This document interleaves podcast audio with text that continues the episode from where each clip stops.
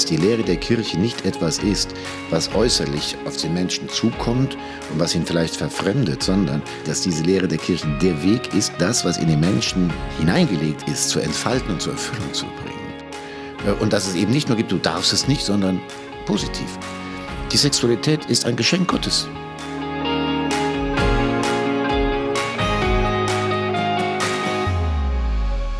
Berufen zur Liebe, der Podcast über die Theologie des Leibes.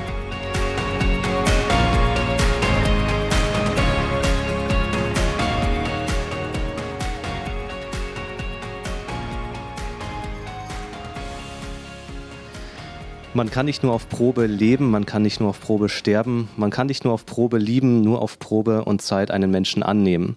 Das ist ein Zitat von Johannes Paul II. und damit herzlich willkommen zu einer neuen Folge von Berufen zur Liebe, der Podcast über die Theologie des Leibes. Mein Name ist Johannes Wiczorek und wir sind heute zu Gast. Wir sind quasi on Tour gegangen und sind heute im Erzbistum Köln zu Gast und zwar beim Weihbischof Dominikus Schwaderlapp.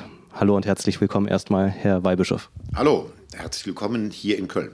Dominikus Schwaderlapp, Weihbischof im Erzbistum Köln und einer, der sich ausführlich mit der Theologie des Leibes auseinandergesetzt hat, geboren 1967 im Westerwald, Priesterweihe am 18. Juni 1993, Bischofsweihe 2012, ernannt durch Benedikt XVI. Und sie haben auch einige Jahre den Studiengang in Heiligenkreuz, den Studiengang Theologie des Leibes, begleitet und auch schon ihre Dissertation über die Lehre von Johannes Paul II. geschrieben. Habe ich wichtige Punkte vergessen oder war das so der grobe Umriss? Das ist so der grobe Umriss, ja. Ihr Bischofswahlspruch lautet: Seid fröhlich, geduldig und beharrlich. Herr Weihbischof, was fällt Ihnen am schwersten? Also der, der heißt äh, komplett, äh, seid fröhlich in der Hoffnung, geduldig in der Bedrängnis, beharrlich im Gebet. Äh, kurz, ja, äh, wie Sie das gesagt haben, ist aus dem Römerbrief, 12. Kapitel, 12. Vers. Ja, das ist mal wechselweise. Mal fällt das schwerer, mal das, mal das andere. Mal fällt mir die Ungeduld äh, leichter als die Geduld. Ähm, eigentlich die Fröhlichkeit in der Hoffnung, die ist eigentlich ziemlich konstant. Und dass es ohne das Beten gar nichts geht, das habe ich mittlerweile auch verstanden. Wir wollen heute über die Theologie des Leibes reden. Welche Bedeutung hat denn die Theologie des Leibes für die Kirche von heute aus Ihrer Sicht? Sie ist ähm, aus meiner Sicht ein Schlüssel den Menschen unserer Zeit äh, zu helfen, ihre Sehnsucht nach Liebe und Erfüllung zu finden. Ich gebe zu, dass der Begriff etwas sperrig ist. Theologie des Leibes, das hört sich schon mal irgendwie ein bisschen schnarchig an und irgendwie unverständlich. Ja. Ähm, jeder Mensch hat eine Seele und einen Leib und beides gehört zusammen so wie Musik und Musikinstrument zusammengehört, so wie Komponist und Orchester. Wie, ähm, und das ist eine Einheit, die sich einander bedingt und ergänzt. Und gerade wenn sie harmoniert, diese Einheit aus Leib und Seele, dann ist es gut. Und dann ist das nicht nur gut, weil es von außen gesagt wird, das ist eben in Übereinstimmung mit den Geboten Gottes, sondern dann ist es auch gut im Herzen und im Gefühl und im Leben. Auch dann, wenn es schwierige Momente gibt, dann weiß man, ist auf einem guten Weg. Johannes Paul II. spricht auch von der Sprache des Leibes. Was meint denn der Papst damit? Naja, also unser Leib verfügt über eine eigene Sprache. Also ein krasses Beispiel äh, ist zum Beispiel, als Christus in der Nacht, als er verraten wurde, von Judas den Kuss erhält. Der Kuss, Zeichen der Liebe, hier des Verrates. Freund, dazu bist du gekommen, mit einem Kuss verrätst du den Menschensohn. Das ist bitter. Wir spüren da, dass ein Kuss, wenn er genau das Gegenteil aussagt, etwas sehr Bitteres ist. Dann diesem negativen Beispiel sieht man auf der anderen Seite natürlich auch, dass der Kuss eben, also dieses leibliche Zeichen, ein deutliches Zeichen von Liebe ist und nicht nur ein Zeichen, sondern eine Verwirklichungsform. Also wenn, wenn Eheleute zueinander zärtlich sind, dann ist das nicht nur ein Zeichen ihrer Liebe, sondern ist das Verwirklichung von Liebe. Da würde was fehlen, wenn das nicht wäre. Und ähm, das zu entdecken, eben was eben der, der Leib sagt äh, und was er nicht sagt und dass eben das, was er sagt, auch mit dem, was meine Seele sagt, übereinstimmen soll, dann ist es gut. Ansonsten ist es verletzend. Ja, Punkt. Unser Einstiegszitat hat Johannes Paul II. am 15. November 1980 in Köln gesagt, also passend zur heutigen Folge. Wir sind ja in Köln. Sie waren vielleicht sogar dabei, genau. Wie war es denn für Sie? Es war kalt. Es, war, es hat geschüttet wie aus Eimern. Es war kalt. Und ich sehe noch genau, also sehe noch die Szene vor mir äh, und höre auch noch so seine sonore Stimme äh, und diese Worte, man kann nicht nur auf Probe leben, man kann nicht nur auf Probe lieben, auf Probe und Zeit einen Menschen annehmen. Ähm, das hat sich mir eingeprägt und äh, ich war begeistert, das erste Mal am Papst in Deutschland und bin auch da mit meinem Bruder noch etwas hinterher gefahren, äh, um das zu erleben. Und da ist eigentlich so für mich der Schlüssel oder der Schlüssel Schlüssel, der Beginn meiner Beziehung zu Johannes Paul II. gelegt worden. Was für eine Auswirkung hatte denn die Beziehung zu Johannes Paul II.? Also äh, ich war begeistert von ihm und in dieser Zeit, äh, Deutschland hat sich nicht wirklich geändert, wurde sehr über die Kosten der Reise diskutiert und ob das sinnvoll ist, dass ein Papst jetzt hier kommt. Und da fühlte ich mich dann auch berufen dazu, da Stellung zu nehmen. Also in der Schulklasse, bei Freunden, sagte, nein, natürlich, das ist super.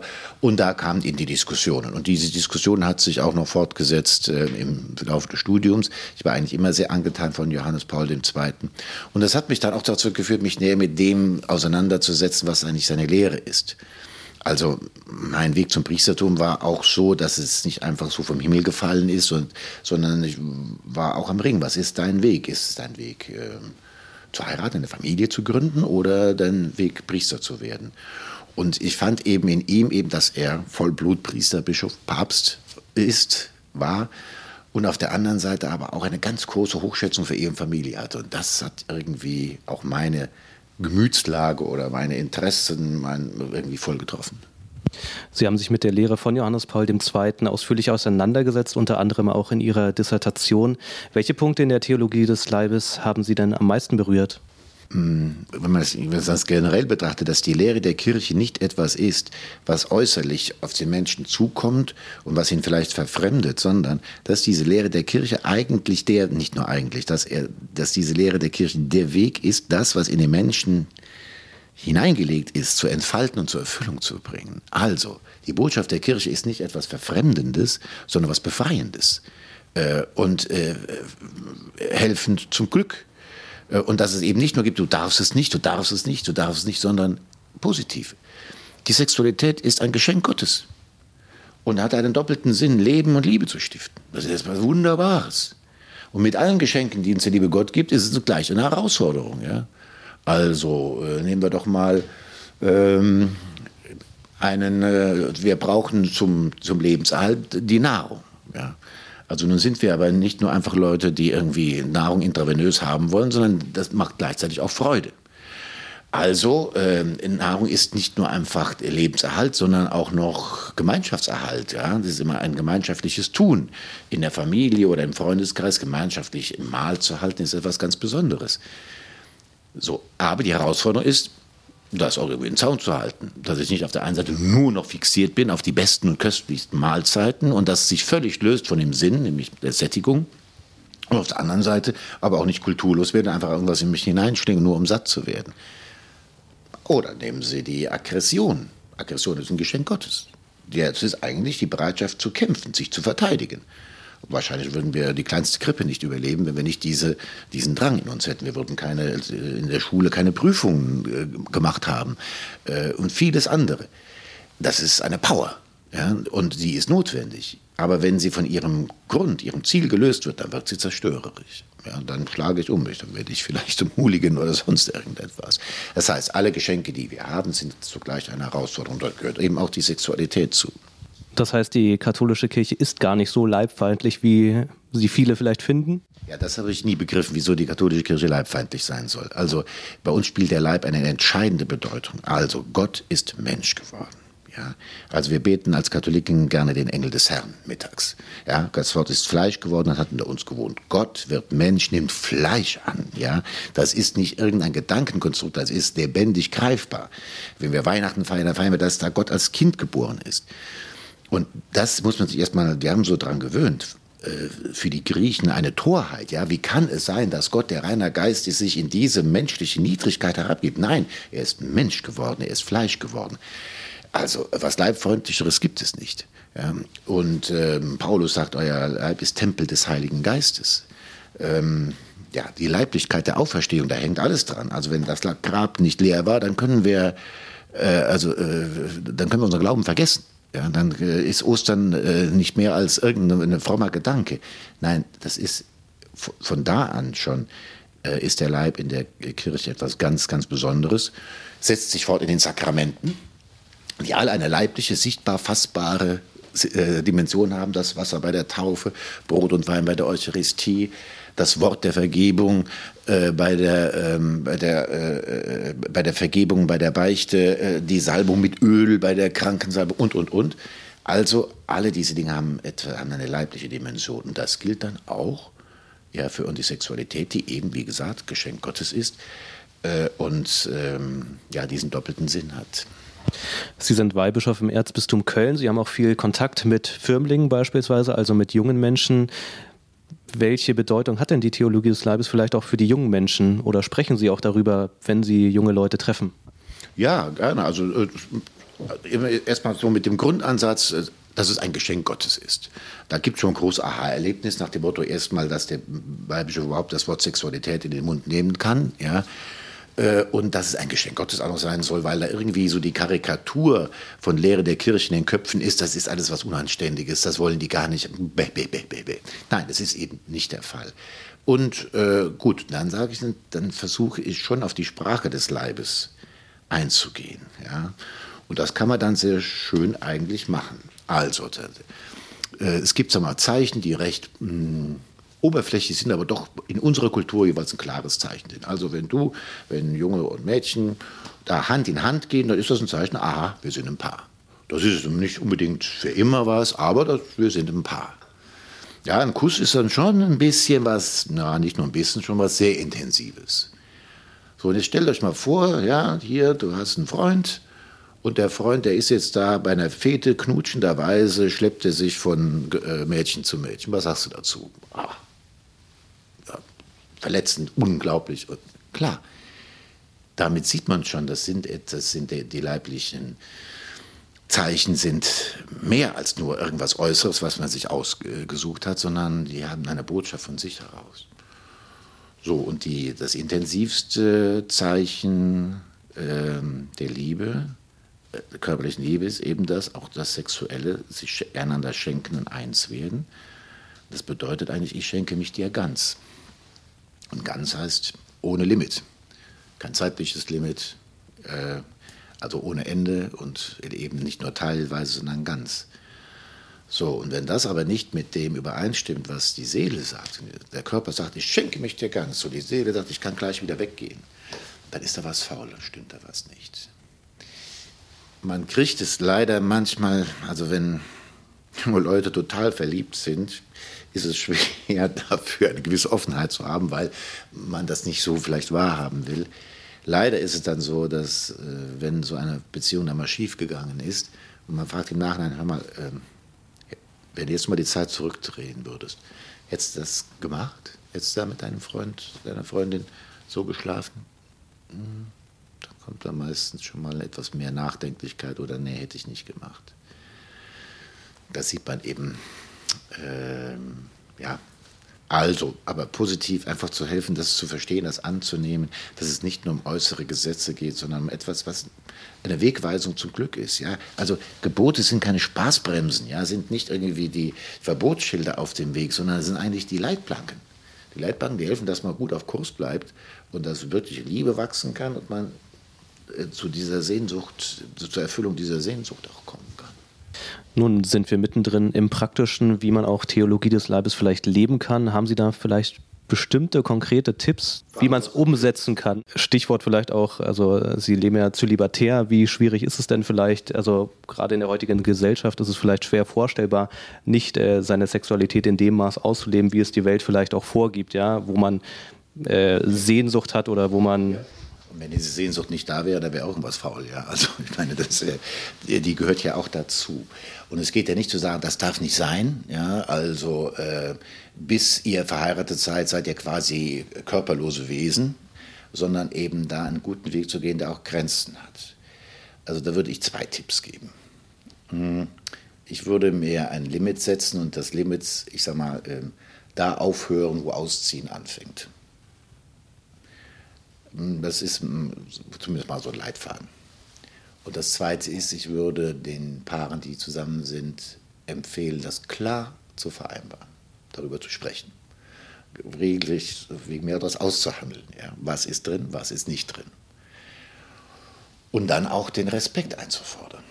Also es wird die Regel sein, dass wenn jemand sagt, dann, ich möchte da meine Grenzen setzen, ich will eben nicht alles und zwar sofort, ähm, und zwar nicht, weil ich den Betreffenden nicht liebe, sondern gerade weil ich ihn liebe und dass diese Liebe auch wachsen soll, ähm, dann äh, wird man dennoch dann in der Regel jemanden haben, der dafür kein Verständnis hat, wieso, machen doch alle, was, ich weiß gar nicht, was du hast dann finde ich, ist es ein Zeichen von Respekt, dass er sagt, okay, ich verstehe das zwar nicht, aber ich respektiere dich. Und wenn dieser Respekt nicht da ist und sagt also entweder, nee, lasse ich mich nicht drauf ein, entweder ja oder ich gehe, dann ist das schon mal ein Zeichen, dass da nicht wirklich Liebe da ist. Ist leicht gesagt, ist leicht gesagt. Und das Herz auf der einen Seite sagt, oh, das ist er doch eigentlich oder das ist sie doch eigentlich. Und auf der anderen Seite man das so erfährt, dann ist die Versuchung groß, ach komm, machen wir mal Augen zu und durch. Da würde ich ermutigen äh, dazu, Empowerment, also äh, zu, zu, da, ähm, da stark zu sein. Es wird nur, am, ich glaube, das wird helfen, dass man respektiert wird und dass wirklich Liebe wachsen kann. Sie haben sich viel mit der Lehre von Johannes Paul II. beschäftigt. Sie haben sich auch mit der Ehelehre beschäftigt. Ich glaube, das ist auch eine, ein zentrales Anliegen bei Ihnen in der Arbeit, auch ähm, ja, sich mit Ehepaaren oder in der Ehevorbereitung zu engagieren. Welche Punkte sind Ihnen da denn besonders wichtig? Ähm, also ich begleite einige Ehepaare seit Jahren, die schon 14, 15 Jahre verheiratet sind. Und ähm, aber auch immer wieder mal lade ich Eheleute zu Tagen der Begegnung ein, wo wir so eine Art Ehecheck machen. Das heißt, das Eheversprechen versuche ich dann in so einem kleinen Impuls aufzudröseln und zu fragen, wo steht ihr denn heute damit? Und dann einladen, darüber ins Gespräch zu kommen. Also der Dauerbrenner schlechthin unter Eheleuten ist das Thema Kommunikation. Ja. Und das ist wahrscheinlich nicht nur bei Eheleuten so, sondern das ist ja auch bei denen auf dem Weg zur Ehe so. Und da haben wir wieder auch den, den äh, Vergleichspunkt zum Zölibat. Das Thema Kommunikation ist auch für einen Priester entscheidend. Kommunikation mit Gott. Ohne die geht es nämlich auch nicht. Und das ist immer eine Herausforderung. Also, wie geht Kommunikation? Wie kann man das machen? Da auch äh, zum Beispiel auch versuchen, einander besser zu verstehen und auch das einzuüben. Ja? ich habe schon mal ein kleines Spiel vorgeschlagen. Also, wenn jetzt ein Paar zusammen ist, ob es verheiratet oder nicht, noch nicht verheiratet, und dann sagt wegen mir das Mädel, okay, sagt mir bitte mal, schreib mal auf, was habe ich am liebsten? Und ich schreibe das auch auf. Na, gucken wir mal, wie viele Übereinstimmungen es gibt. Und dann nachher das umgekehrt. Ja? Und dann kann es zum Aha-Erlebnis kommen, ach, das magst du besonders gerne und das, äh, ich hätte eigentlich gedacht das oder das. Äh, und dann kann man darüber ins Gespräch kommen. Ein anderer Punkt, der, ähm, der finde ich eine große Hilfe ist, das ist Gary Chapman, Gary Chapman, äh, die fünf Sprachen der Liebe. Also das ist, glaube ich, wirklich eine große Hilfe, auch für Leute, die nicht verheiratet sind. Also geht davon aus, es gibt, jeder verfügt über eigene Sprache der Liebe. Also für die einen sind, ist Zweisamkeit ein ganz wichtiges Thema. Also da ist es für, für jemand, also am liebsten bin ich mit meinem Freund, meiner Freundin allein. Das ist das Schönste. Dann andere Geschenke. Ja. Also ich freue mich total, wenn ich mal ein kleines, das kann nur eine Kleinigkeit sein, aber irgendeine so Aufmerksamkeit. Andere sagt, nee, Hilfsbereitschaft, dass ich da, wenn ich irgendwas tue, dass ich da nicht allein unterwegs bin, sondern er oder sie mir zur Hand geht. Und dann anderes ist Zärtlichkeit. Ja? Also ähm, äh, das ist für mich wirklich wichtig, dass wir auch zueinander zärtlich sind. Und das äh, fünfte ist Lob und Anerkennung. Ja, also ich möchte auch mal hören, die berühmten drei Worte, ich liebe dich oder was anerkennendes Lob. Das ist eben äh, total wichtig. Was vermuten Sie, was ist die Hauptsprache der Männer? Wissen Sie das? Ich, ich weiß es nicht, nein. Lob und Anerkennung. 70 Prozent der Männer äh, stehen auf Lob und Anerkennung als jetzt. Nun gibt es dann auch Mischformen, ja, dass einer sagt, ja, Lob und Anerkennung ist für mich, für mich wichtig, aber auch das. Ja. Und dann gibt es auch noch, um das Ganze mal ein bisschen kompliziert zu machen, dass man zwar gerne wegen mir Lob und Anerkennung hört, aber sich schwer tut, die anderen zu geben. Ja? Äh, da lieber hilfsbereit ist. Also, ähm, welche Sprache, also wenn jetzt hier gerade Paare zuhören, welche Sprache sprichst du? Welche Sprache spricht dein Freund, deine Freundin? Und ähm, das kann auch außerhalb der Paarbeziehung wichtig sein äh, und hilfreich sein. Also, ich habe einen guten Mitarbeiter ähm, und der macht, hat, macht einen super Job. Und er hat dann irgendwann gesagt, ich glaube, ich, ich habe ihm mal einen Tipp gegeben, das und das hätte ich gerne so und so gemacht. Und dann sagte er, hm, ich glaube, Sie sind mit mir nie zufrieden. Das, äh, wieso denn das jetzt? Ich bin mit Ihnen total zufrieden. Aber Sie sagen das nie. Stimmt. Ich dachte, das wissen Sie doch. Ja, kann ich ahnen, aber ich muss das doch mal hören. Und das ist auch etwas, man soll einander, finde ich, diesen, das Lob und die Anerkennung nicht vorenthalten. Das ist mir durch dieses, die fünf Sprachen der Liebe klar geworden. Äh, und seit jetzt läuft es viel besser mit dem Mitarbeiter. George Weigel, ein bekannter Autor aus den USA, nennt die Theologie des Leibes eine theologische Zeitbombe, die irgendwann im dritten Jahrtausend hochgehen wird. Warum ist die Theologie des Leibes so bedeutsam, auch für vielleicht für die Zukunft der Kirche? Also erstmal betrifft sie jeden Menschen. Ja, also ob ich Theologie studiere oder nicht, das ist jetzt eine Frage, die wenige Menschen betrifft. Aber mit der Sexualität, da hat jeder Mund umzugehen. Und damit auch mit dem eigenen Leib. Und äh, wie sehe ich den Leib und was hat er für eine Bedeutung? Das ist einfach, weil es jeden Menschen angeht. Ähm, und nun das nochmal zu sagen, ein Geschenk Gottes ist, ist das eben einfach auf der natürlichen Basis der Anknüpfungspunkt par excellence. Äh, und machen wir uns nichts vor, es wird eigentlich wenig darüber gesprochen. Also es wird in einer üblen Weise darüber gesprochen und äh, mit Pornografie in allem gibt es natürlich das, aber in einer so mal wirklich, was die Bedeutung ist und wie damit umzugehen, was die Herausforderungen sind, das ist eigentlich ein Thema, was, was auch Jugenduntersuchungen also, äh, ergeben, äh, dass das eigentlich Jugendliche gerade damit allein gelassen werden. Es keine eigentlich, es wenige gibt, die ihnen da helfen, einen guten Weg zu finden. Kommen wir nochmal zurück zum Anfangszitat, beziehungsweise einfach zur Person von Johannes Paul II. Sie sind mit 13 das erste Mal quasi über den Weg gelaufen. Haben sich dann Ihre Wege noch öfter gekreuzt, vielleicht auch als Weihbischof oder davor einfach in der Zeit, wo Sie auch äh, als Priester tätig waren? Als Weihbischof, da war er schon verstorben, aber ich war sieben Jahre Sekretär bei Kardinal Meissner und mit ihm war ich häufiger in Rom und ich konnte ihm auch meine Doktorarbeit übergeben, im Jahr 2001. Ähm, das war eine sehr schöne Begegnung. Äh, er war schon 2001 schon nicht mehr, aber schon etwas hinfällig. Und mir wurde gesagt, okay, ähm, ich könnte die Arbeit geben, niemals, niemals dürfte ich ihn bitten, dass er da irgendwie ein Autogramm gibt. Und gut, ich hatte dann die Arbeit ihm übergeben, dann hat er auch geblättert, was haben Sie denn von mir gelesen? Und hat ja die Katechesen, ah, Katechesen, Katechesen, und auch Personentag, ah, Personentag, Personentag, da war er schon, ja, ja. Gut, und dann ähm, äh, sagte ich zum Kardinalmeister, der dabei war, können Sie mal fragen, ob er mir, mir nicht eine Widmung reinschreibt. Also ich hatte zwei Exemplare, eins für ihn und eins für mich. Fragen Sie doch selbst. Und ich hatte gefragt, da würden Sie mir denn da eine Widmung reinschreiben? hm, ja. Und da war da so der, der Diener, der, also der hat mich mit seinen Augen fast aufgefressen, ja. Und äh, keiner hat einen Stift dabei gehabt, den hatte ich natürlich vorher auch direkt schon zur Hand. Und dann hat er sehr schön noch mit Datum unterschrieben. Ja, ähm, ja ich konnte, äh, viel von ihm und über ihn gehört, auch durch Kardinal Meissner, der, mit, der mir sehr nahe stand. Und da gab es so verschiedene Anekdoten, die er erlebt hat, die ich nicht erlebt habe, aber die ihn mir auch nochmal näher gebracht haben, auch als Mensch näher gebracht haben. Vielen Dank für die persönlichen Eindrücke auch. Ähm, meine letzte Frage, haben Sie vielleicht ein Lieblingszitat von Johannes Paul II. Und danach würde ich Sie auch gerne um den Segen bitten.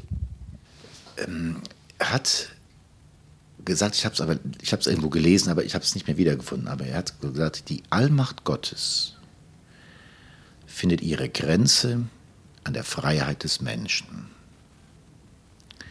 Ähm, dieses Zitat ist großartig, weil es äh, sagt, also die Liebe geht nicht ohne Freiheit. Und dieses Projekt Mensch, ja, das hat Gott ins Werk gesetzt, weil er ein Wesen haben wollte, das seine Liebe mit Liebe beantworten kann. Wenn er diese Freiheit dem Menschen nehmen würde, dann würde er eben die Liebesfähigkeit nehmen.